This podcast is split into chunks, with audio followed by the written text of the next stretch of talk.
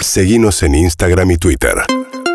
arroba urbanaplayfm Y ayer eh, Javier Milei, entrevistado por Jorge Lanata, el diputado de eh, Libertad Avanza, planteó que el cuerpo humano es como nada, un mercado más y que no tiene por qué meterse el, Estado a regular nada y que lo que él eh, sería partidario es que la gente pueda comprar y vender libremente órganos, ¿no?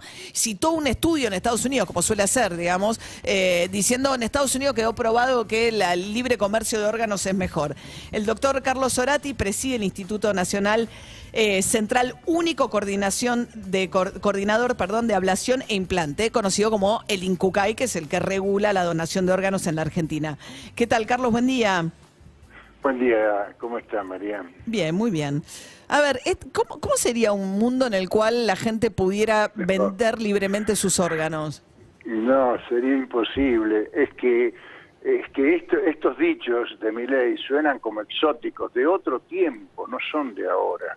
Este es un es un debate que ya se superó en el siglo XX, a mediados del siglo XX. Todos los países del mundo que desarrollan trasplante, todos han desarrollado legislaciones precisamente para darle un marco al- a los procesos de donación y trasplante, un marco que fundamentalmente respete tanto al donante como al receptor, que, digamos, defina con claridad de, eh, eh, cómo deben registrarse estos procesos, habilitarse las instituciones para realizarlo, acreditarse los equipos que lo hacen, establecer los criterios de asignación de un bien escaso para quienes lo necesiten.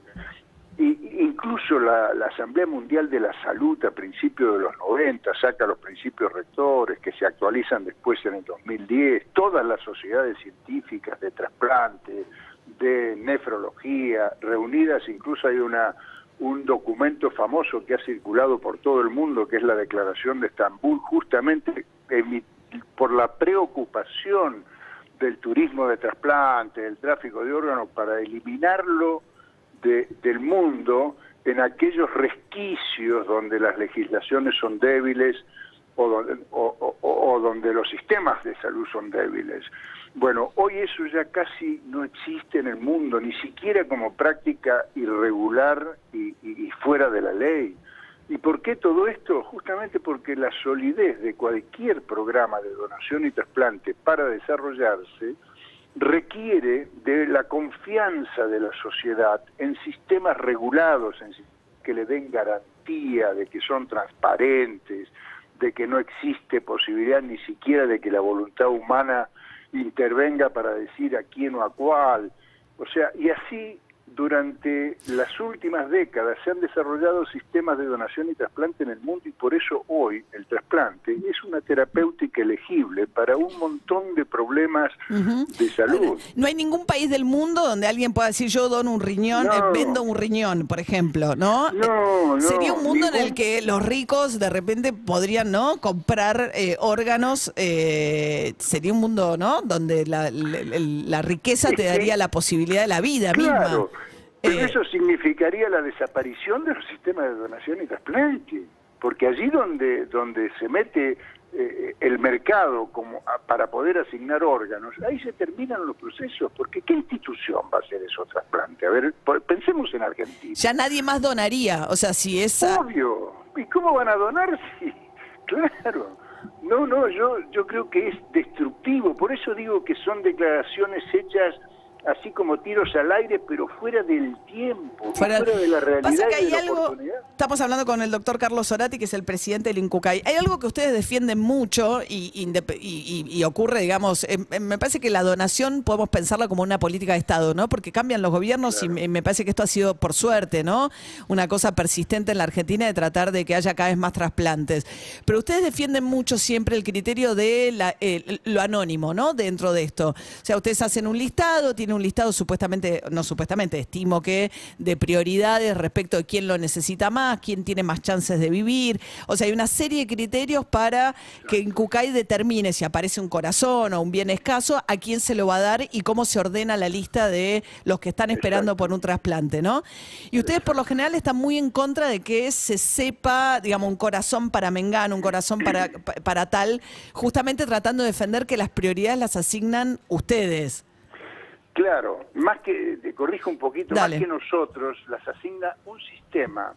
Y es un sistema que, digamos, muy sólido, en el que intervienen todos los actores, porque interviene el equipo de trasplante que ingresa un paciente en lista de espera, la entidad de cobertura que autoriza la práctica, el laboratorio de histocompatibilidad que le hace, digamos, el DNI biológico, etcétera, etcétera. O sea, es más, los pacientes cuando ingresan a lista de espera reciben una clave de acceso al Sintra, que así se llama nuestro sistema de información, por el cual ellos pueden saber qué tipo de participación operativa han tenido en cada proceso de donación. O sea que es la transparencia de esos procesos Ellos lo saben que si quedan, si no le dan, por ejemplo, un órgano a una persona, no se lo asignan, pueden saber por, por qué o ¿Por qué razón exactamente? por qué otro lo tuvo antes que esa persona. ¿Cómo? Pueden saber por qué otra persona estaba antes que ellos en la lista de espera. Claro, ellos pueden preguntarle entonces a su médico y decir, ¿por qué? ¿Qué que no me... Entonces pueden dar la explicación que corresponda, porque no era adecuado por tal o cual razón. Pero digamos, quiero decir con esto, dar un ejemplo de qué grado de transparencia tiene el tema. Pero voy a la pregunta, María. El hecho de por qué resguardar la identidad donante-receptor. Es muy importante ese tema, porque una familia que ha tenido la pérdida de un ser querido, que siempre es inesperada, y además, digamos, eh, eh, esa familia entra en una crisis muy fuerte del proceso de duelo, es, es algo que tiene que ser respetado, porque cuando eso trasciende y se hace público y entonces empieza a decir, sí, porque tal órgano en tal y tal otro en tal, se, se impide, digamos, se bloquea, se entorpece la posibilidad del duelo de una familia que lo que necesita es aceptar la pérdida. Aceptar la muerte es el punto de partida que puede generar alguna paz. Y la por mayor... otro- Sí, perdón. No, y, y por otro lado, el receptor, que es receptor de un órgano que no perteneció a él, que pertenecía a otra persona fallecida, también necesita ser respetado y resguardado por esa íntima relación de integración de una situación muy particular, muy especial, que tampoco puede hacerse pública. Si después con el tiempo, digamos, si hay un acuerdo y estas cosas se conocen, bueno, eso es otra cosa, pero nuestro deber es respetar el anonimato donante-receptor para resguardar justamente el duelo de la, de la familia de la persona fallecida que fue donante y para resguardar el proceso de aceptación Sí. de un órgano del de la persona receptora. Pues, estamos charlando con el doctor Carlos Orati, que es presidente del INCUCAI. Una última cosa, la mayoría de los eh, donantes, eh, escuché y no sé si es cierto, eh, digamos, los que tienen mejores condiciones para donar eventualmente es cuando se produce la muerte de alguien joven, ¿no? Y la mayoría de las donaciones de órganos provienen, y como hay mucha participación de jóvenes en accidentes de tránsito, escuché alguna vez que muchas de las donaciones provienen de gente joven que muere en accidente de tránsito. Es verdad que la mayoría de las donaciones provienen de donantes fallecidos. Esa es la primera verdad indiscutida en Argentina y en el mundo entero.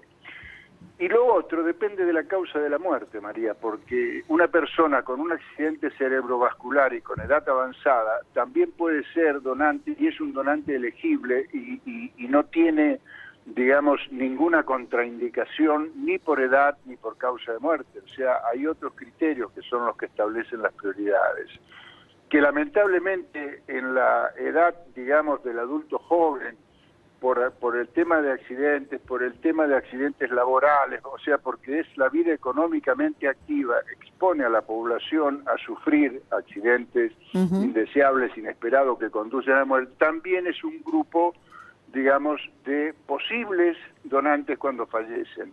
Pero todas las edades generan todas las edades, digamos, cuando ocurren muertes en determinadas situaciones, pueden ser donantes y en ese sentido no hay uno mejor que otro. No es así. Cada donante es, es un proceso individual que se, digamos, que por sus características va a resultar elegible para tal o cual receptor. Y salvo que digamos que no somos todos donantes, ¿Cómo, cómo? salvo que explícitamente dejemos la voluntad asentada de Ah. que no queremos donar nuestros órganos, ¿somos tomados como potenciales donantes? Claro, exactamente. O sea, desde el año 2005, cuando se aprueba la ley 26066, se establece el derecho de toda persona a expresar su voluntad y se facilita ese derecho por un telegrama, por un llamado, por la web, etcétera, etcétera. Y cuando no se ha expresado la oposición, Sí, entonces se presume que la actitud es la de ser donante. sí. Ese es el llamado consentimiento presunto que existe entre Sí. nosotros desde hace más de 15 años. El- el- y eso se respeta, por supuesto que de manera estricta. O sea, el compromiso es que si hubo una expresión de no donación, siempre se va a respetar, nadie va a Sí. intervenir. Pero si no existe esa expresión de no, no Sí. donación, se presume que la actitud es de donación. Y esto la sociedad no solo lo acepta, sino que lo comparte mayoritariamente. Es una es, es una de las buenas cosas, digamos, de- del sistema en. Argentina, la aceptación de esa actitud mayoritaria de donación. Bien, Carlos Orati, presidente del INCUCAI. Muchas gracias, ¿eh? No, al contrario. gracias. Hasta luego. Es un médico especializado en terapia intensiva a partir de los dichos de Javier Milei que propone, nada, algo que él nos decía, que no existe ninguna parte No. del mundo, ¿no? Es que es, eh, la, dice, si el cuerpo es mío, yo puedo disponer de él y hacer compraventa de órganos.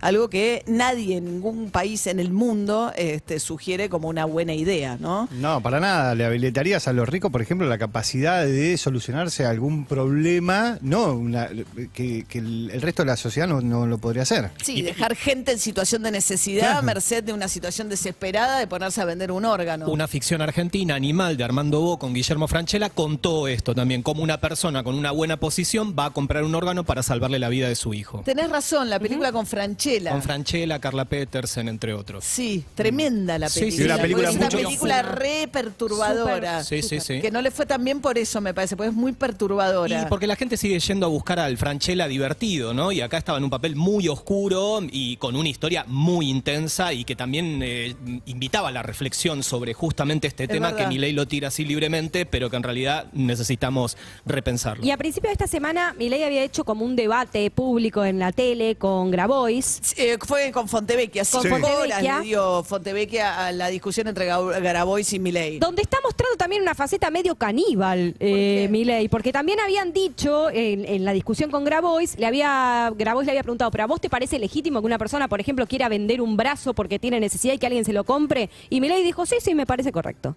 Bien, eh, las propuestas de Javier Milei. 8 y 36 de la mañana.